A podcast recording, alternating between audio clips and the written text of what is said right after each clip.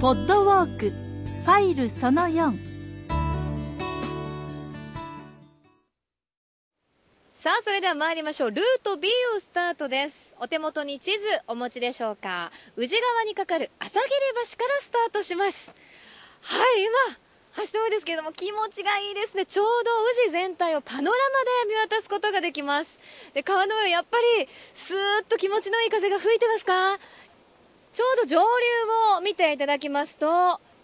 本当に清らかな美しい、えー、山水の景色といいますかえー、光を浴びてね緑は綺麗ですし川面もキラキラとしております。そして下流側見ていただきますと目の前に見えるのはあれ愛宕山。そして宇治市内もしっかりと見渡すことができます。結構流れ速いですよね。思ったよりも、えー、しっかりと流れがありますけれども宇治十条のヒロインでもある浮舟はこの宇治川に身を投げてしまったということなんですよね。私にそんな勇気はなさそうですけれどもよっぽど辛い胸の内だったんじゃないかなと思います。でこの宇治川の源流はえなんと琵琶湖の水なんですね。え瀬田川から石山寺の麓を流れてこの宇治川になるということです。なんといってもここは景色が素晴らしい。写真を撮るにももってこいのスポットではないかなと思います。小倉百人一首にも読まれていますね。朝ぼらけ宇治の川霧絶え絶えに。現れ渡るせせの足ろき。先ほどもお話しました夜の明けゆく頃の宇治川の川面に立ち込める霧。そして魚を取る仕掛けの網代を支える木。それが網代木なんですがこの網代木がその霧の切れ目から次々と現れてくるすごく有限な光景を歌った歌だそうです。朝のこの朝霧橋もぜひ見てみたいですね。早起きの方はよかったら朝お出かけになってみるのもいいかもしれないです。でもこの景色は大まかにはあの平安時代と変わってないのかもしれないですね。川上の方などはそうかもしれません。山の風景などは一緒なのかな。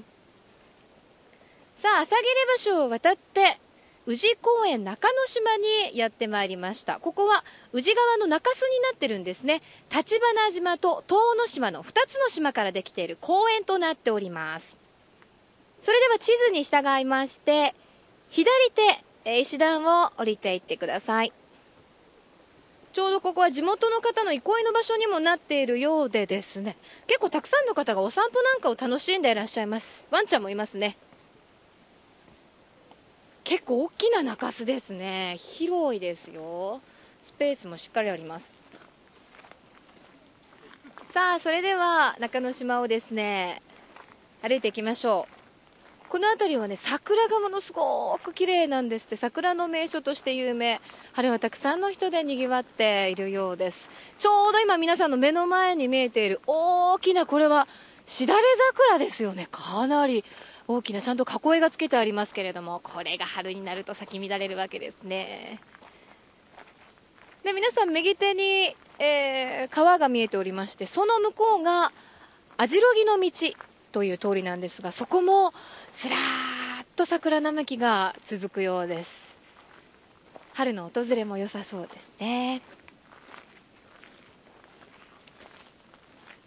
そしてこの立花島には柿の本の人丸の万葉歌碑ですとか平家物語で知られる源義経と木曽義仲との合戦にちなんだ先人の碑もあります。遠野島まで行きますと宇治川の鵜飼で使われる鵜の飼育小屋ですとか高さ15メートルもある我が国最大の石塔13重の石塔などもあります。ではここで宇治川や宇治の町について山田先生にいろいろお話を聞いてみましょう。え先生この宇治川は「源氏物語」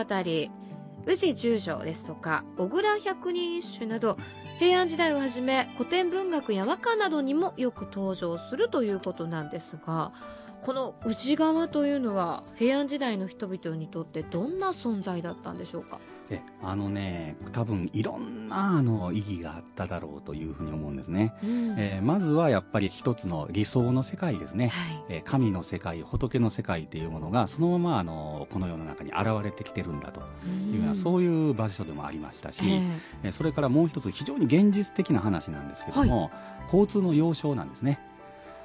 一番最初の日本の都というのは大和の国すなわち奈良県にあったわけですけども、はい。奈良県の方から北陸地方の方に行く街道は今の京都府の南部の木津川の右岸木津川の東側をずーっと、えー北に行きまして、ええ。この宇治のところで橋を渡りましてそして現在の山科から大津に入って琵琶湖のえー西を通って北陸地方に行くこれがあの幹線道路なんでね。はい。えーですから、まあ、あの当時の高速道路という言い方は変ですけれども、ええそういうそういう存在だったわけね、はい。ただしその中で一番やっぱり難儀をするのがこの宇治の場所っていうのは宇治川はやっぱり水が豊かですんで、ええ逆に言うと流れが速いんで、今でもそうですもんね。はい、あの水はきれいなんですけどね、うんえー橋がないと渡れない、はいはい。えー橋がないないのに渡ろうとすると溺れたりするするわけですね。うんええ歩いてはちょっと渡れなはい。い場所ですね、それであの非常に古い段階から、えー7世紀の大化の改新の直後くらいに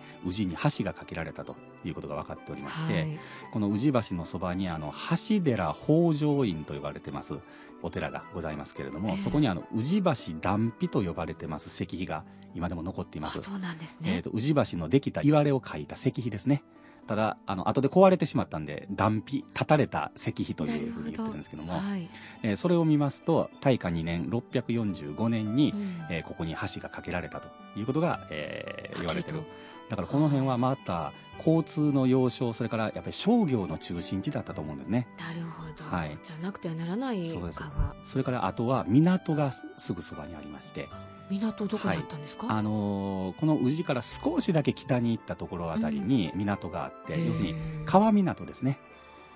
あ。はのー海ではなくて？はい。宇治川からずっとえー下っていきますと、うん。淀川に出ます、はい、で淀川は大阪に出ます。うん、で大阪は浪速の通と呼ばれてましてこれはもう日本の海上交通の中心なわけですね。だから、えー西日本の四国とか中国地方から入ってくる物産がまずは浪速に集まってくる。うん。で淀川を遡ってこの宇治のあたりで陸揚げされるというふうなねほど。はい。だからいろんな面で、えー信仰の世界でもありはい。実際上の交通商業の中心地でもあり。要ですからいろんな点でね憧れの場所だったというふうに言えると思うんです。わかりました。えそして源義経と木曽義仲はこの宇治川で合戦をしたということもありまして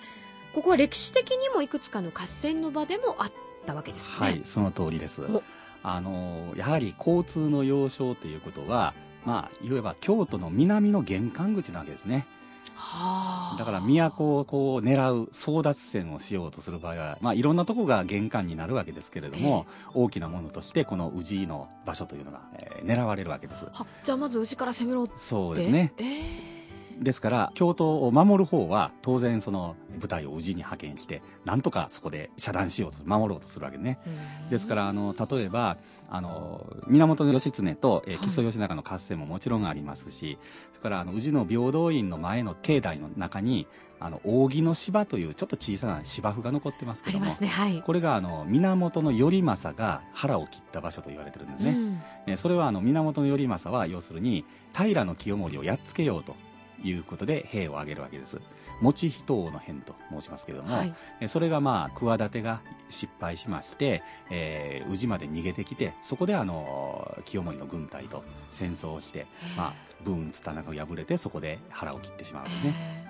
れからその後、えー例えば鎌倉幕府に対して後鳥羽上皇が兵を挙げた承久の乱というのがありますけどね、えはい。あの鎌倉幕府をやっつけてしまえということになえるわけですけども、したね。その時も鎌倉幕府の軍隊はあちこちから京都に侵入するわけですけども、うん。大きな合戦がこの宇治であるわけです。はい。あそうなんですね。あとね鎌倉幕府が滅びた後南北朝の戦いの中で楠木正成、えー、後醍醐天皇があの名将ですけれどもこれがあの足利尊氏と戦いまして、はい、えー、その時に宇治の町が丸焼けになったという記録なんかも残ってるわけですね。そうなんですね、はい、なんかあんまりそういう激しいイメージと宇治が今までつながらなかったんですけれども、ね、だからまあ合戦というと華々しいんですけども、えー、やっぱり住んでる人にとってはものすごく迷惑な話でして、ね、町が丸焼けにされてしまうわけですね。えー、なんかさらにイメージが広がっていくお話です。さあそして夏の風物詩宇治川の鵜飼ですけれども、はい、平安時代の古典文学「陽炎日記」にも出てくるそうなんですが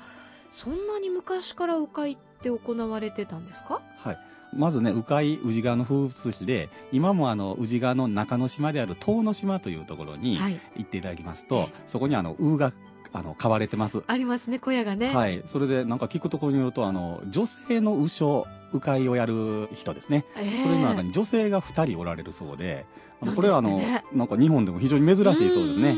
えーでもやっぱりあの鵜飼というのは川の魚を取るための、はい、えー、漁の方法ですけれども一回口に含んだまま、飲み込めないようにしてしまって、それを人間が取ると、はい、あのただいつ頃から行われてかっていうのは、ね、なかなかわからないんですけども相当古い頃から行われていることはもう確かだと思います。今でこそあの鵜飼っていうのは、まあ、はい、あの見物をするものでもありますが、当時としてはやっぱりきちんとした漁の仕方そうだねただしねやっぱりあの特殊な方法として古代のある段階で、えー、始まったんだと思います、山田先生ありがとうございました、はい。